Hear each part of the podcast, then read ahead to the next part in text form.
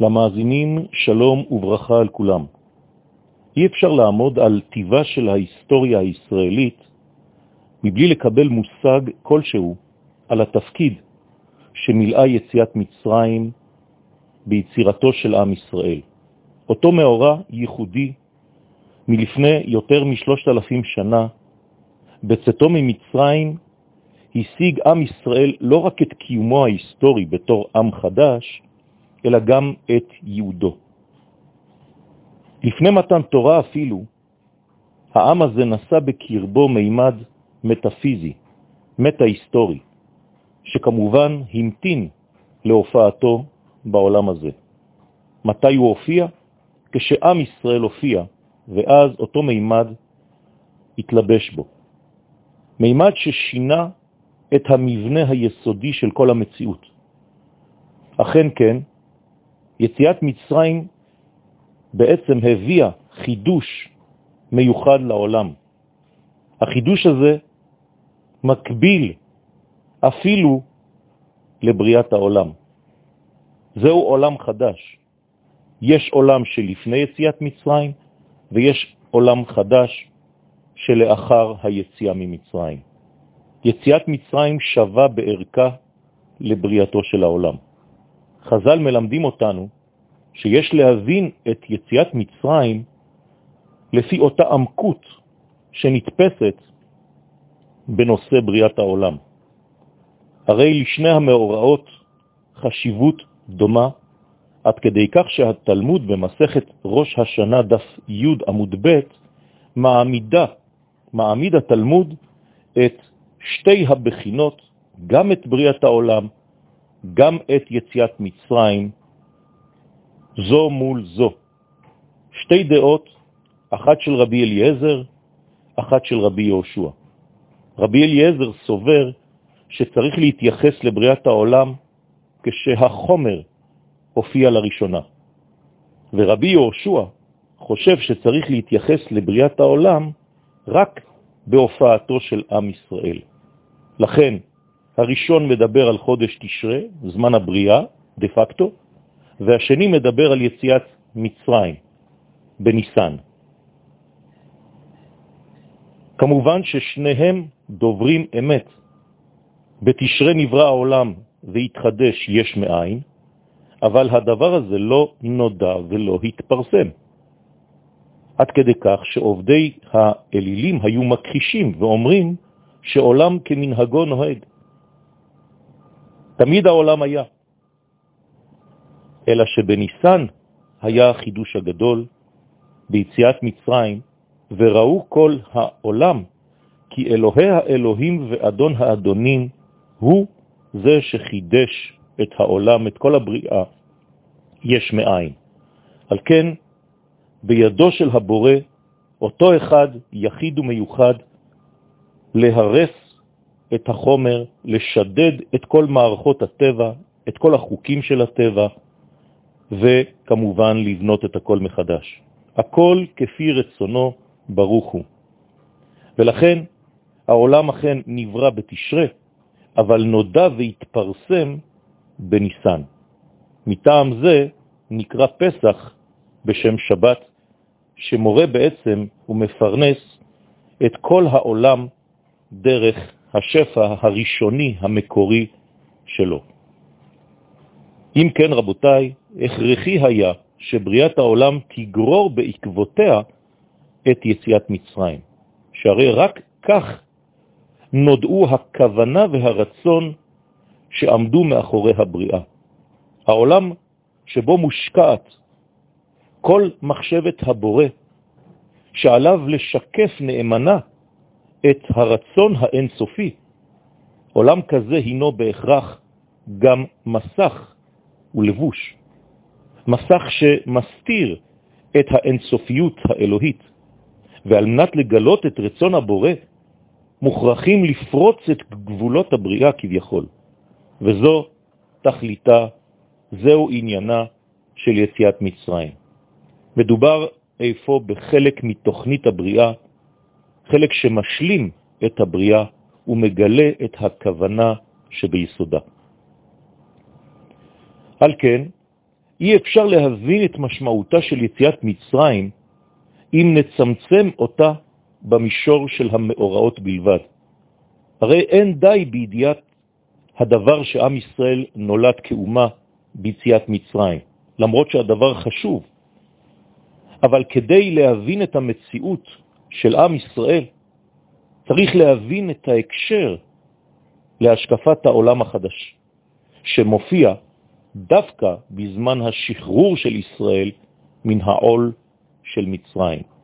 לא מדובר בשחרור של עבדים בלבד, במבט ההיסטורי, לבדו, אלא שהעולם שלפני לידתו של עם ישראל אינו אותו עולם אחר הופעתו של העם הזה.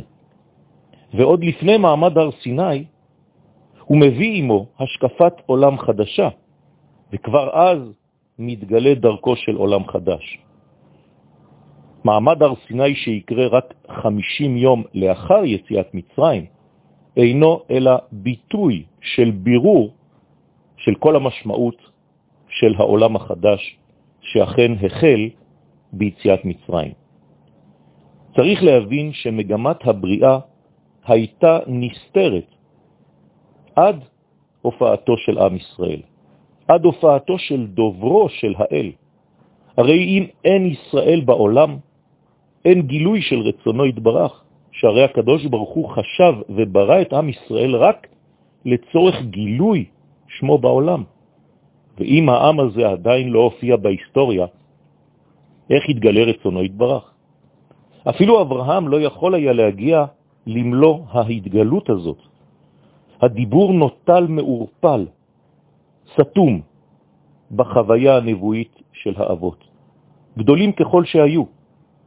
חשיפתו המלאה של הדיבור האלוהי התאפשרה רק ביציאת מצרים. יציאת מצרים אינה רק שחרור של אומה, אלא גם שחרורו של דבר השם היוצר את העולם. המוכרח להתקשר למי שיודע להקשיב לו, ואם אין עד לדבר הזה, הרי שאין הופעה. הדיבור הוא שהכריח את יעקב ואת זרעו לרדת לתחתית ההוויה למצרים, על מנת לגרום בכך להתפרצותו הגואלת וללידתו של העם נושא הדיבור האלוהי.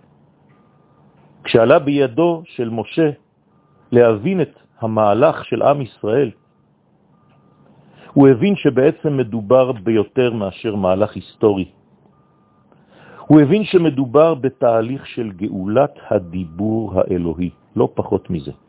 זה מה שמלמד הזוהר הקדוש, שבמצרים הדיבור האלוהי היה בגלות. הדבר הזה קשור לידיעת השמות האלוהיים, שהרי רק אז הוכשר הצינור לגילוי הקדוש ברוך הוא על ידי הפעולות שלו, כשהפעולה המרכזית היא, כאמור, יציאת מצרים. רבותיי, צריך להבין כאן שידיעת השמות פירושה ידיעת כל מישורי המציאות. ויציאת מצרים התאפשרה רק בשעה שמשה השיג את הידיעה הזאת. זאת כוונת הדיבור האלוהי אל משה, אני אדוני, וארא אל אברהם, אל יצחק ואל יעקב באל שדי, ושמי י' כו' לא נודעתי להם. כלומר, כל הדיבור האלוהי אל משה מדבר כאן רק על הופעת שמות, על גילוי שמות, וצריך להבין את התוכן של המאמר האלוהי הזה. השם הזה בין ארבע אותיות י' וה' ואות ו' ואות ה', כולל בעצם את כל מישורי היש, את כל מישורי המציאות, עד השורש הגבוה ביותר. השם הזה, שם הוויה, הוא המקור לכל האמירות, לכל הידיעות, ובשל קדושתו אי אפשר אפילו לבטא אותו בשפתיים, כי אם רק בקריאה, כלומר י' כ' ו' אפילו את הה אנחנו לא מדגישים. רש"י מסביר, לא הודעתי, לא כתוב, אלא לא נודעתי, כלומר שידעו את השם הזה, קריאה פשוטה בספר בראשית מראה שאכן שם הוויה היה ידוע לאבות, אבל לא נודעתי. זה לא ידיעה פנימית. ההתגלות האלוהית הראשונה לאברהם פתחה בעצם את השורש של כל ההיסטוריה, שהרי נאמר, אני י' כו' אשר רוצתיך מאור כסדים לתת לך את הארץ אשר הזאת לרשתה. כלומר שהאבות ידעו את השם האלוהי, אלא שידיעתם כאמור לא הייתה שלמה. והחיסרון בידיעה של השם, החיסרון הזה הוא שהביא את אברהם לשאול, אדוני אלוהים במה עדה כי ירשנה. והמפרשים מבחינים כאן סדק באמונתו של אברהם במוחלטות של דבר השם. לכן היה צורך בארבע מאות שנים של ירידה לגלות, למצרים, כדי לתקן את החיסרון הזה. יוצא שתכליתה העליונה של הבריאה היא להביא את הנברא לידי הכרה שלמה, הכרה שכוללת את כל הידיעות בתוכה. ידיעה העולה עד השורש העליון, עד האני כביכול העליון האלוהי המחולל בדברו את העולם, את כל המציאות. אלא שהדיבור האלוהי כאמור היה כלוא בתחילתו בבריאה עצמה שהדיבור הזה חולל. כלומר, הדיבור חולל חומר, ובתוך החומר הזה הדיבור הלך והתלבש ונגנז ונעלם. באופן כזה שאין הנברא כבר הצליח להשתחרר מאותה קליפה עולמית של הנברא ולהגיע אל הדיבור הטהור. העולם בכל פארו כמובן תמיד נושא את הדיבור האלוהי בקרבו, אלא שהדיבור הזה נשאר דומם.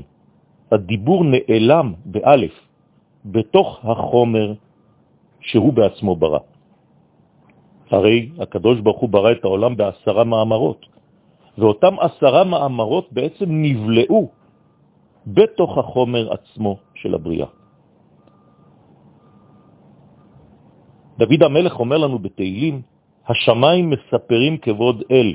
היינו אמורים לשמוע את כל הדברים. מעשה ידיו מגיד הרקיע, גם הרקיע מספר לנו. יום ליום יביע עומר, כל יום אומר את דברו, ולילה ללילה יחווה דעת. כל לילה מביא איתו דברים חשובים ודעת נוספת לעולם. ובכל זאת, אומר דוד המלך, אין עומר ואין דברים. למה? בלי נשמע קולם, כי לא היה עדיין מישהו שמסוגל לשמוע את הדברים. במילים שלנו, עם ישראל טרם הופיע בהיסטוריה. ולכן המצב היה כזה עד ליציאת ישראל ממצרים, שהדיבור האלוהי היה באילמות, מתהלך בתוך הבריאה עצמה, ולכן היינו חייבים לשחרר את הדיבור האלוהי מן הקליפה הזאת, קליפת השתיקה. ואומנם עלה בידי אברהם בצאתו מאור כסדים לשבור מקצת מעוביה של הקליפה, אך לא היה די בכך. הדיבור והשמיעה השתחררו לגמרי רק בהתפוררותו של כל העובי של המסך הזה של העולם הנברא, שמצרים היא המייצגת את האטימות הגדולה הזאת. ולכן, אנוס על פי הדיבור, ירדנו אל עומק תומעת מצרים, כדי שהבורא יוכל לשבור את הקליפה הזאת ולגאול ממנה את הדיבור, את דיבורו שלו, יחד עם יציאת ישראל ממצרים.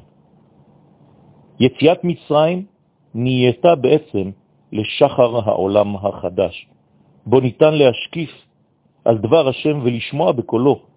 באמצעות עם ישראל בלבד החל העולם לשמוע את הדיבור האלוהי. על כל פנים, על ידי שליח כמובן. עם ישראל הוא השליח. העולם החדש הוא עולם שהגיע להשלמה מסוימת. יצאנו מאלפיים שנה של תוהו ובוהו, כדי להתחיל עכשיו עולם היסטורי, אמיתי. עד כאן היה פרה-היסטוריה. ההיסטוריה האמיתית החלה ביציאת מצרים, סוף סוף עומד לו לבורא בן שיח שהוא חפץ בו, עם ישראל, שלמענו נברא העולם. אתה אחד ושמך אחד, ומי כעמך ישראל, גוי אחד בארץ. ברכת השם על כולנו, שבת מבורכת.